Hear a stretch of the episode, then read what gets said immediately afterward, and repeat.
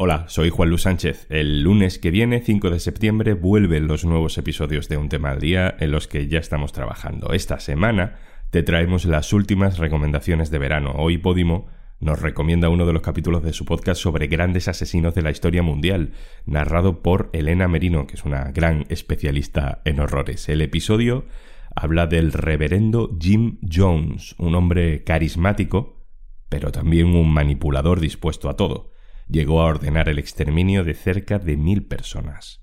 Te dejo con el capítulo. Si te gusta, si te resulta interesante, puedes escuchar el resto en Podimo. Ya sabes que puedes probar 60 días gratis al ser oyente de un tema al día. Entra en podimo.es barra al día. Podimo. Las mejores historias en audio. Los asesinos del país de los horrores. Una serie de Elena Merino. Capítulo 1. El reverendo Jim Jones. Morir matando a mil personas.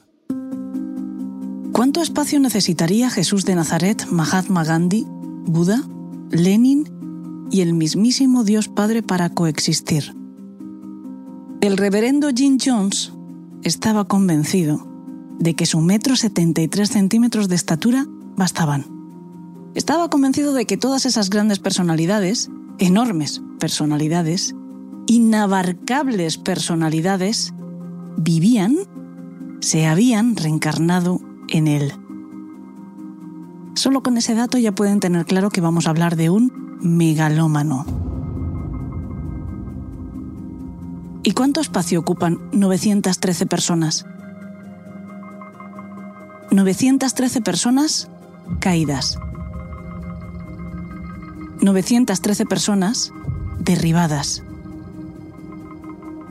913 personas muertas. Los crímenes del reverendo Jim Jones son tan titánicos como su ego. Esa cifra, 913, es la de sus víctimas y también el número de casi la totalidad de los miembros de su congregación. Al menos los que le amaban tanto, los que le tenían tantísima fe, como para dejar todo atrás, vender sus propiedades, entregar lo recaudado a la secta, renunciar a lo que hubieran sido sus vidas hasta ese momento, aunque esto igual ellos no lo sabían todavía, y seguirle a un inhóspito territorio selvático de dos kilómetros en la pequeña República Cooperativa de la Guyana, al norte de América del Sur toda su grey, hipnotizados, se fueron detrás de él a la tierra prometida, al paraíso prometido, que resultó ser un terruño salvaje al que había que domesticar a base de trabajo esclavo. El endiosado Jim Jones, un idolillo con pies de barro seco, se había conseguido su propio y personal éxodo, y había de conseguir también su propio Armagedón, su holocausto, porque no hay pueblo elegido sin sufrimiento y sin inmolación. Y al más puro estilo, si no eres para mí, no serás para nadie, el reverendo misionero envió a todos sus corderos al sacrificio. Suicidio revolucionario, lo llamó él, porque pretendía que estaba enviando un mensaje al mundo. Asesinato masivo creo que se ajusta mejor. Porque ellos, su rebaño, mansos como eran, carecían de opciones. Unos bebieron el cianuro por la promesa de trascender en un mundo mejor, otros porque ya no sabían vivir en libertad, pero muchos porque la alternativa era morir acribillados a balazos por la Guardia Roja del Reverendo.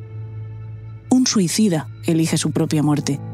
En este caso, no hubo oportunidad sobre todo para los bebés y los niños de la congregación, que supusieron un tercio de los muertos y que fueron asesinados por sus propios padres.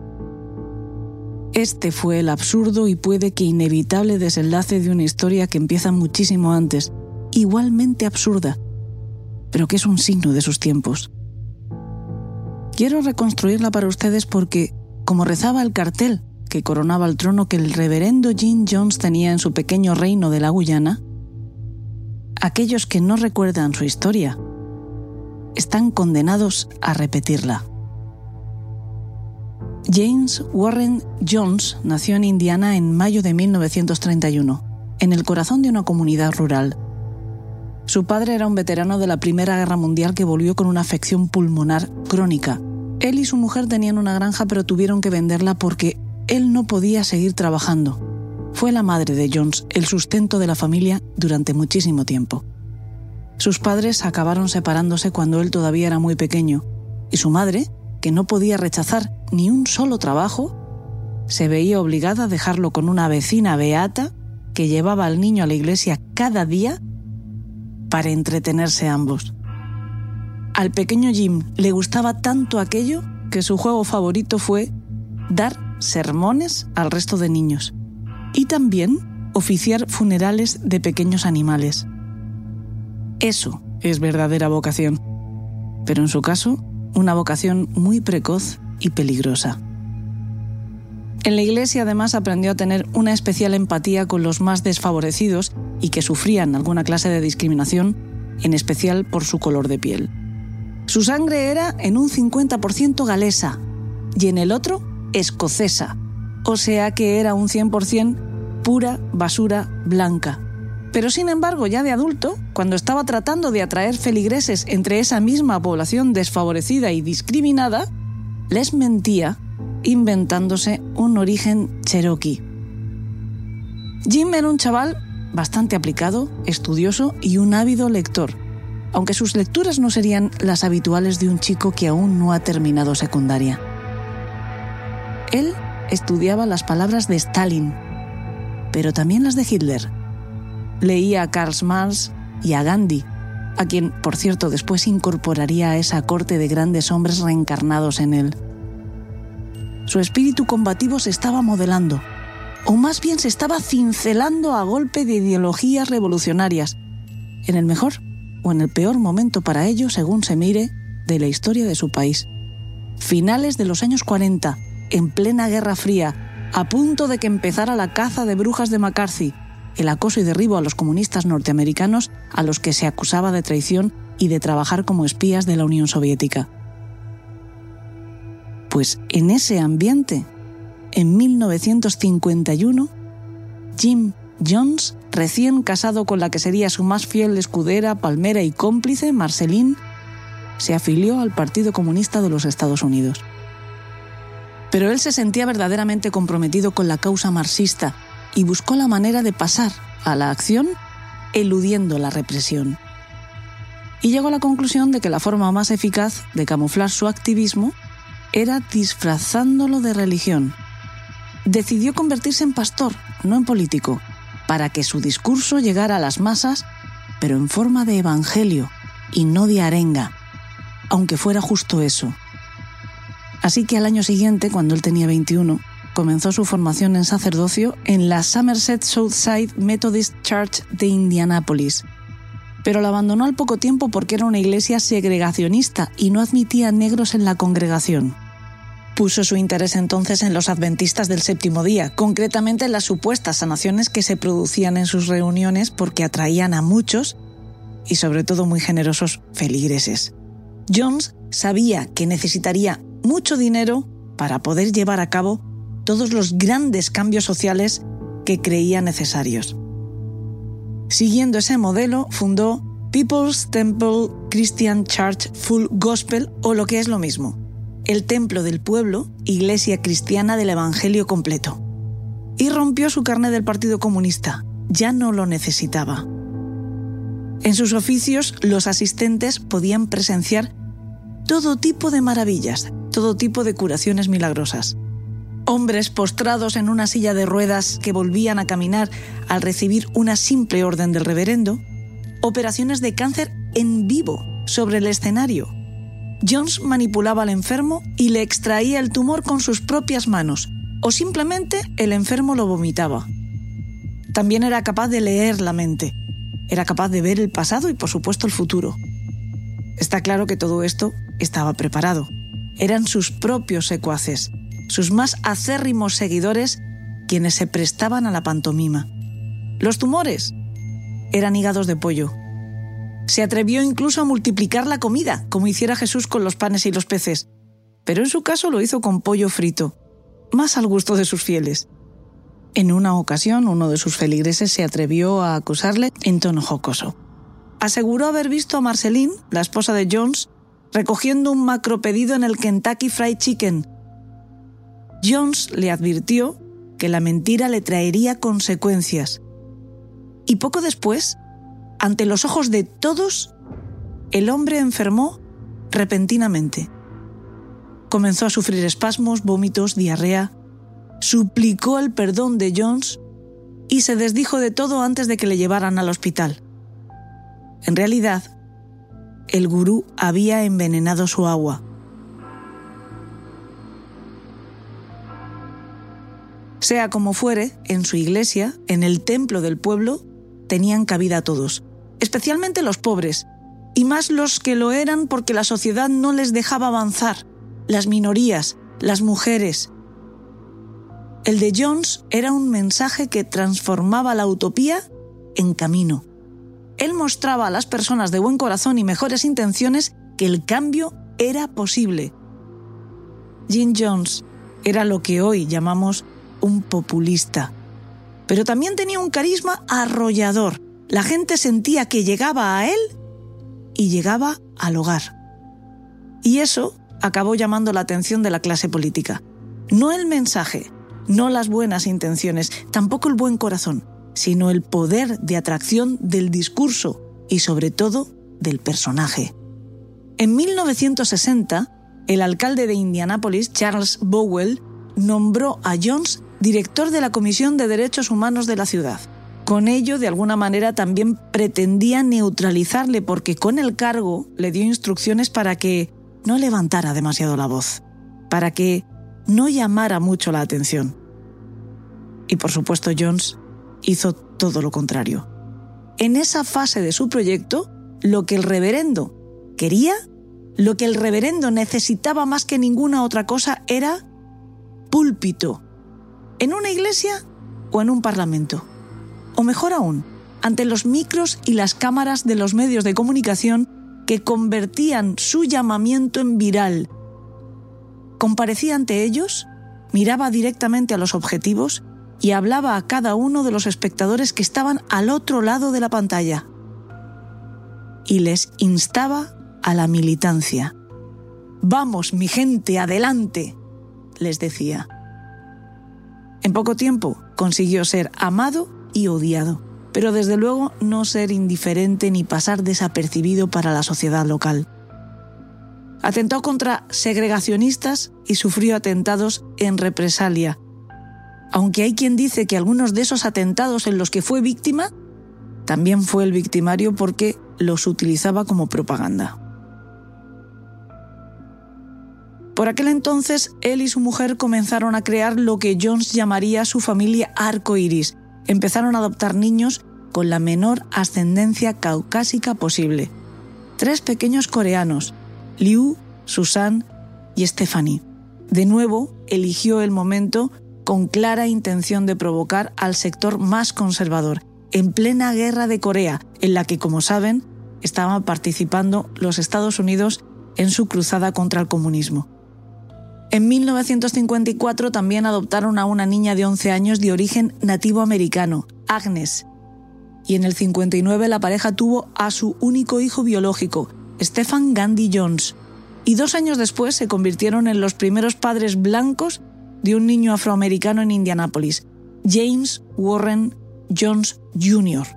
En el futuro, Marceline y Jim adoptarían a otros niños, y él aún tendría alguno más, pero no con su esposa. Incluso se incautó del niño de otros y sería el principio del fin. Pero aún no llegamos a eso. Por ahora, a principios de los años 60, el reverendo Jim Jones continúa en pleno ascenso. Para el año 62 había comenzado la exploración de territorios para ubicar estratégicamente su comunidad.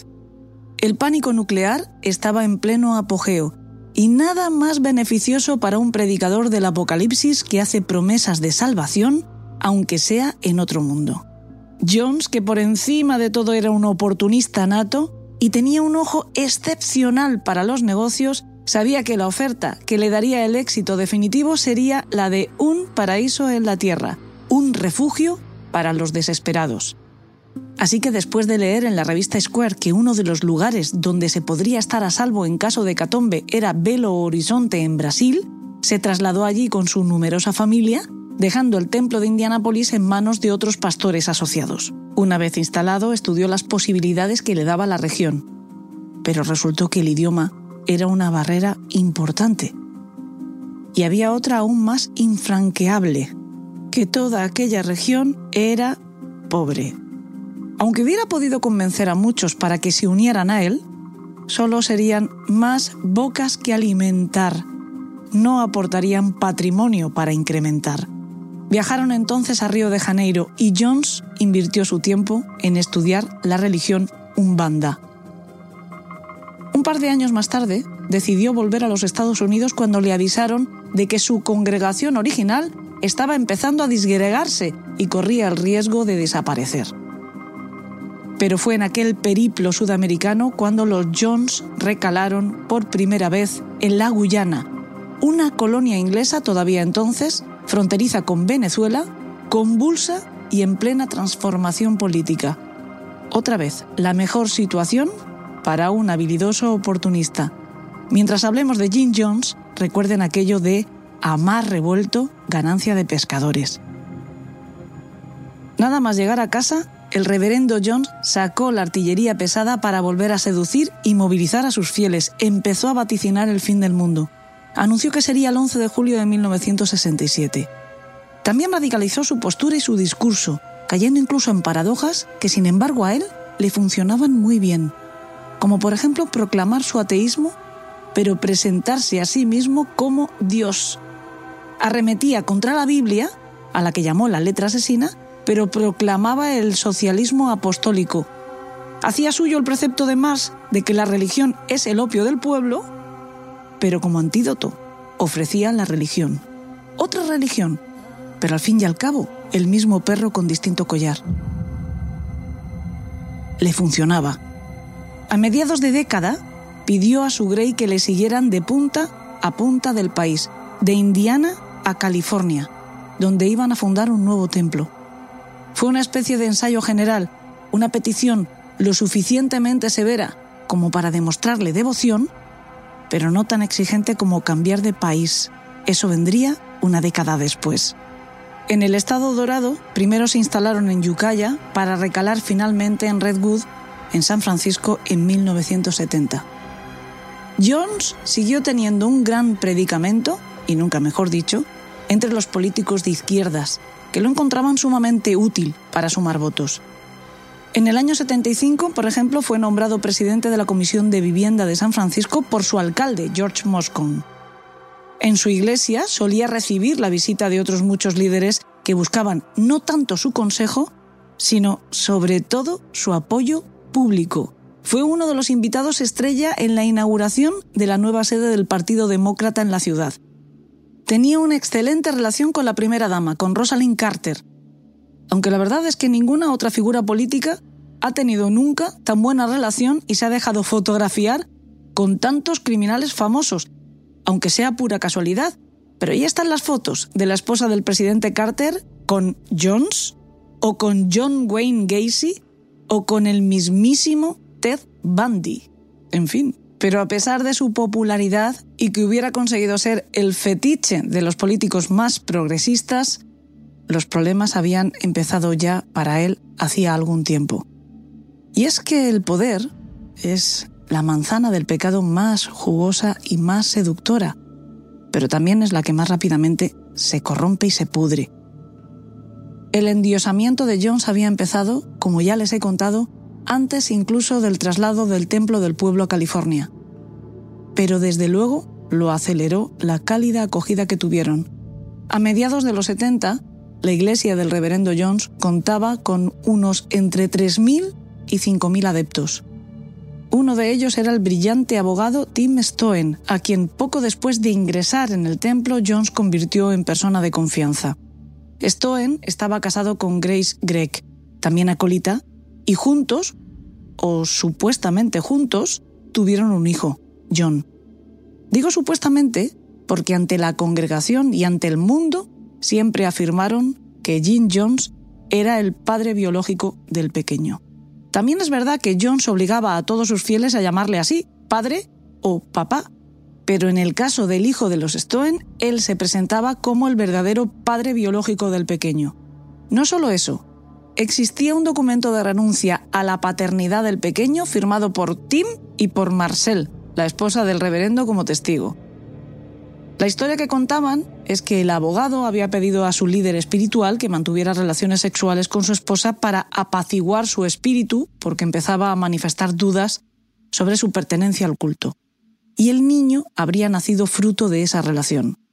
Esto nunca se demostró porque, aunque más adelante Tim Stoen y su mujer, para aquel entonces ya exmujer, se desdijeran, no tuvieron ocasión de practicarle a su hijo ni siquiera un análisis de sangre para comprobar quién podía ser el padre. El caso es que Grace, por fin, en 1976, decidió abandonar la iglesia y divorciarse de Tim, que por un tiempo siguió profesando una fe ciega al reverendo. Por aquel entonces, las bases para el futuro asentamiento en la Guyana estaban muy avanzadas. Jones había arrendado dos años antes un terreno de unas 1.600 hectáreas al recién estrenado gobierno independiente y socialista del pequeño país sudamericano, y ya se habían construido los primeros edificios. Al asentamiento, donde el reverendo pretendía poner en marcha su utopía, su proyecto agrocultural, lo llamaría en su propio honor y lor, Johnstown. Y antes de que Grace pudiera solicitar en los tribunales la custodia única del pequeño John, su padre putativo, Tim, recibió la orden del reverendo de trasladarse a vivir allí y llevar consigo al niño. Y así lo hizo. Pero después se arrepintió. No mucho después, apenas cuatro meses después. Se arrepintió de irse a la Guyana y de llevarse con él al niño, del divorcio de su mujer y hasta de pertenecer al templo del pueblo. Para Tim fue como despertar de un mal sueño, solo que la pesadilla iba a comenzar a partir de entonces. Él pudo salir de la comunidad, pero no su hijo, y el reverendo Jones no estaba dispuesto a consentirlo. Presentó batalla legal y de todo tipo por retener al pequeño. Y mientras, Tim fue recabando el apoyo de otros exmiembros de la congregación que estaban dispuestos a exponer al mundo la turbiedad del culto de Jones. Crearon un grupo llamado Concert Relatives, familiares preocupados formados por acólitos desencantados y parientes que habían perdido toda posibilidad de contacto con sus seres queridos bajo el dominio de la secta. Pronto consiguieron que la prensa se hiciera eco de sus denuncias. Y temiéndose la avalancha que estaba por venir, Jones puso pies en polvorosa y huyó a Johnstown. Pero no lo hizo solo. Se llevó tras de sí a más de 900 personas, a las que persuadió de que estaban siendo víctimas de una conspiración, que los poderosos, conservadores y represores se habían aliado con los medios de comunicación, alimañas vendidas al poder, para acabar con ellos a base de mentiras. Les convenció de que en los Estados Unidos serían víctimas de persecución, como el pueblo elegido. Es la historia más antigua jamás contada, pero que siempre ha sido un éxito de ventas ante un colectivo insatisfecho. También hoy en día. Los que no lo hubieran hecho ya vendieron todo lo que tenían y entregaron lo obtenido, además de su cuerpo y su alma, al culto a Jim Jones. Le siguieron como su rebaño. Le siguieron como ovejas al matadero, literalmente, aunque no lo supieran. Y todo se precipitó muchísimo a partir de ese momento. El grupo de Tim Stoen consiguió que le escucharan en el Congreso. Uno de sus senadores, Leo Ryan, se interesó hasta el punto de escribir una carta al primer ministro guyandés para instarle a abrir una investigación. Mientras tanto, un goteo de prófugos del culto iban regresando a los Estados Unidos y revelando el infierno en el que habían vivido ellos y continuaban viviendo cerca de un millar de personas, en un complejo creado para albergar a unas 300 tan solo. Contaban que los malos tratos, tanto psicológicos como físicos, estaban al orden del día para castigar, pero también para entrenar el espíritu. Quienes mostraban dudas, quienes mostraban quejas o desobedecían cualquiera de las absurdas normas de la comunidad impuestas solo por la voluntad de Jones, eran escarmentados con 75 latigazos en público. Daba igual si eran niños o adultos. También eran obligados a participar en sucesivos combates de boxeo con miembros de la Guardia Roja, la Guardia Pretoriana del Reverendo. Si la falta era sexual, eran violados en público, sodomizados a veces, incluso por el propio reverendo. El sexo estaba muy presente. Cada domingo el reverendo llevaba su sermón al mismo tema. Estaban prohibidas las relaciones fuera del matrimonio, menos para él, que podía servirse de quien quisiera. También hombres, aunque pregonaba su homofobia. Él se definía como el único verdadero heterosexual y advertía a las mujeres de su congregación sobre la homosexualidad de sus parejas. Las retaba, las invitaba a estar con un verdadero hombre. Por supuesto, él. Sin embargo, mantenía relaciones sexuales también con los hombres. Afirmaba que eran castigos o que eran demostraciones sobre la verdadera orientación sexual de la víctima. Y sin embargo, Jones solo tenía un antecedente penal antes de su caída, por recurrir a la prostitución masculina. Como les he comentado, las torturas no siempre buscaban castigar. A veces trataban de aleccionar en supervivencia. Por ejemplo, a los niños que no sabían nadar se los arrojaba al agua con las manos atadas a la espalda. Hacían performance de terror, solo que jamás advertían que se trataba de una representación. Por ejemplo, un grupo de blancos se vestía con una sábana y una capucha y apresaban a un negro con intención de ahorcarlo, aunque no llegaran a hacerlo. Y hablando de terror, también estaban las noches blancas.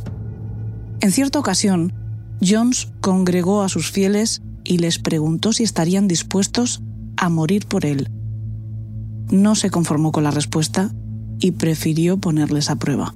Repartió un vaso con mosto a cada uno de ellos y les dijo que contenía veneno, que bebiesen por él. En realidad, era un simulacro, el primero de muchos a los que llamó las noches blancas. Así, cuando llegó el día, todos estaban entrenados. Mientras tanto, en los Estados Unidos, el grupo de familiares de los miembros de la secta, capitaneados por el exacólito Tim Stoen y a través del congresista Leo Ryan, consiguió permiso del Congreso para formar una comisión que visitaría Georgetown y comprobaría in situ la situación de sus conciudadanos. El 17 de noviembre de 1978, el grupo, con el propio senador Ryan a la cabeza, acompañado por algunos parientes de los sectarios y algunos reporteros, llegaron a la comuna. Fueron recibidos con flores y con canciones y con muchas sonrisas. Todo el mundo parecía feliz. Nada de lo que relataban las denuncias parecía cierto. Jones les atendió solo un momento, pero les aseguró que en su comunidad todo el mundo era libre incluso de abandonarla. Y debió de sonar tan convincente como cuando contaba sus otras mentiras, porque al caer la noche, algunas personas se acercaron al senador para pedirle, para rogarle que las llevara con él. Al día siguiente se prepararon los transportes para devolver a la comisión junto con unos 15 disidentes al aeropuerto, pero no llegaron a emprender vuelo. Mientras abordaban los aviones, llegó a la pista un remolque con algunos miembros de la Guardia Roja armados con ametralladoras que acribillaron a balazos a Ryan y a buena parte de la comitiva. Y mientras, en Johnstown, el reverendo había vuelto a reunir en el pabellón principal una última vez más a sus fieles. Había llegado el momento de poner en práctica real lo que tantas veces habían ensayado. Repartió a todos un vaso con un cóctel mortal de cianuro, Valium, hidrato de coral y prometacina, disuelto en Colide, un refresco en polvo muy popular, de sabor uva. A las madres de los bebés se les proporcionó en biberones o en jeringas para que pudieran empujar el líquido directamente en la garganta de los niños. Jones asistía a la inmolación y seguía predicando. Les animaba, les arengaba, les pedía que no mirasen a los primeros en caer y que ignorasen sus estertores, que nada les parase. Les ordenaba que no escucharan los llantos de los niños. Decía que no era por el dolor, sino por el sabor amargo de la bebida. Y si sus palabras no funcionaban como habitualmente, había dispuesto guardias armados alrededor de todo el recinto para disipar las dudas a golpe de gatillo. Jones puso un magnetófono para que grabara aquellos últimos momentos del templo del pueblo y su legado. Se oyen llantos, se oyen aplausos y se escucha la voz de un asesino mesiánico, paranoide, pedir a sus leales que volvieran a seguirle en un éxodo. Solo que esta vez no se trasladarían de una punta a otra del país, ni siquiera de un país a otro, como en las ocasiones anteriores. Les volvía a pedir que renunciaran a todo por él, solo que esta vez no se refería a los bienes y a la familia. El reverendo Jim Jones instaba a sus fieles a que le siguieran al otro mundo y renunciaran a la vida. Y así fue. 913 personas murieron 303 eran niños. Nosotros hemos rescatado parte de ese discurso final para hacer la siguiente recreación.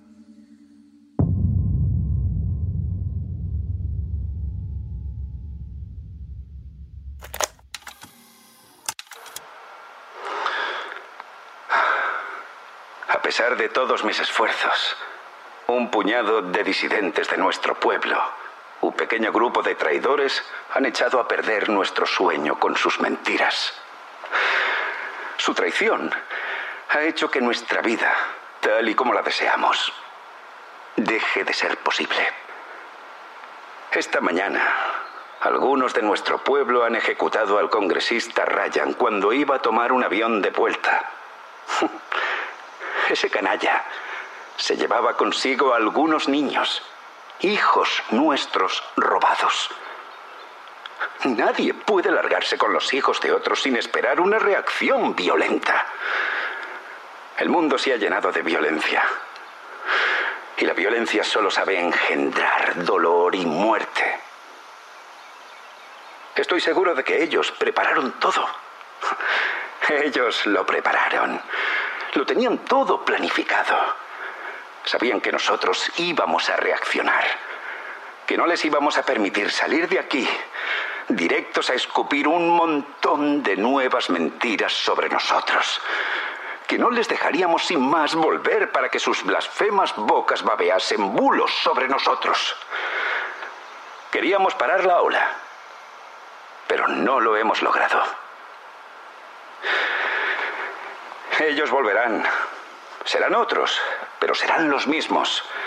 Volverán y vendrán más, y vendrán con sus soldados y sus metralletas, y entrarán aquí a la fuerza, y nos arrebatarán a nuestros hijos de nuestros brazos, y destruirán todo aquello por lo que hemos trabajado, por lo que hemos sufrido y nos hemos sacrificado. Pero yo os digo, si no podemos vivir en paz, entonces muramos en paz. Recordad las palabras del más grande de los profetas. Ningún hombre me quita la vida. Yo pongo mi vida abajo. Yo os he amado mucho. Siempre he dado lo mejor de mí para que tuvierais una buena vida. Hemos estado tan cerca. Nos llamaban utópicos Nos llamaban idiotas soñadores. Pero esto ha sido una comunidad donde todos erais hermanos. Pero nos han traicionado. Vuestros propios hermanos os han traicionado. Mis propios hijos. Y han traído a nuestro mundo la destrucción, la ira y el final de los tiempos. Ya no hay forma de librarse de lo que ha pasado hoy. Estamos sobre un barril de pólvora. Hijos míos, no hay marcha atrás. Nunca nos dejarán en paz. Cada mentira que se vierte sobre nosotros significa una nueva alerta en el mundo capitalista y un nuevo comité del maldito Congreso de los Estados Unidos metiendo sus narices en nuestros asuntos. Podríamos huir, empezar de nuevo, buscar refugio en la madre Rusia. Pero ya es tarde para eso. Hemos manchado nuestras manos de sangre y eso no nos lo perdonarán. Ellos nos estaban arrebatando a nuestros hijos y tomamos venganza, pero no nos perdonarán. Dentro de poco, Soltarán sobre la selva a cientos de paracaidistas armados. Vendrán policías y soldados y acabarán con todo. Torturarán a los niños y los ancianos y después los matarán. Tomarán a las mujeres por la fuerza y a los hombres nos encerrarán hasta que muramos. Ya no hay manera de que podamos sobrevivir. Sé que va a ser así. Lo sé, porque lo he visto. No os miento. No os he mentido nunca porque yo soy la verdad. Y yo os digo que no nos dejemos vencer, que seamos dueños de nuestra propia muerte. Hagamos esta última comunión y crucemos juntos el umbral. No será un suicidio, sino un acto revolucionario. Pasaremos por encima de todos en silencio y dejaremos al mundo testimonio de que Jonestown no claudica. Sí, lo sé. Sé lo que estáis pensando. Es una locura. ¿Por qué hemos de morir todos? Yo también pienso que es terrible. También veo a los bebés y pienso que merecen vivir, pero así. Yo he dado mil veces la vida por vosotros. Prácticamente he muerto todos los días para conseguiros un mundo mejor. He vivido para todos y he muerto por todos. Y sabéis que sin mí la vida no tiene sentido porque yo soy la vida. Dejadme también ser el camino. Seguidme en este último tramo. La muerte no es algo terrible. Solo es difícil en el primer momento.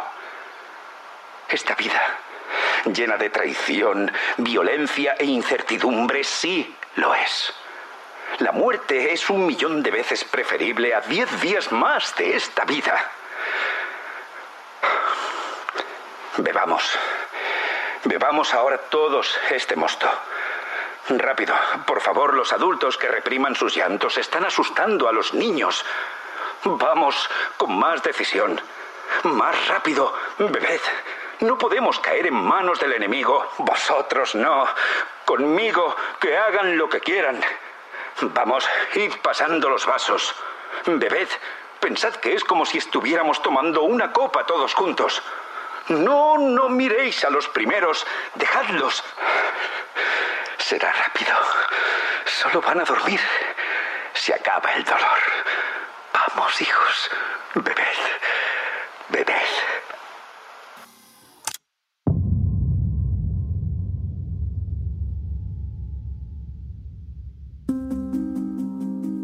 La masacre de Jonestown no terminó en Jonestown, por desgracia, ni aquella espantosa tarde de noviembre.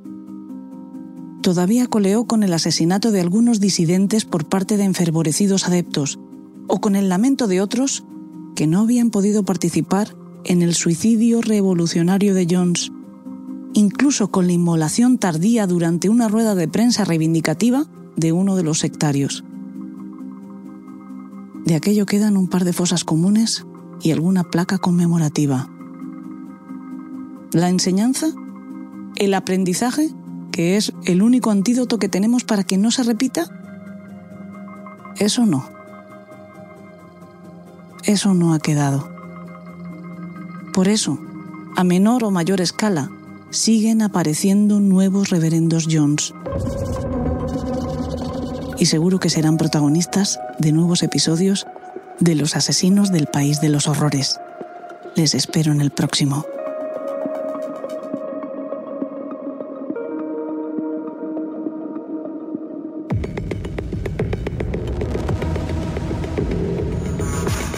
Has escuchado Los Asesinos del País de los Horrores, un podcast exclusivo de Podimo, producido por Elena Merino.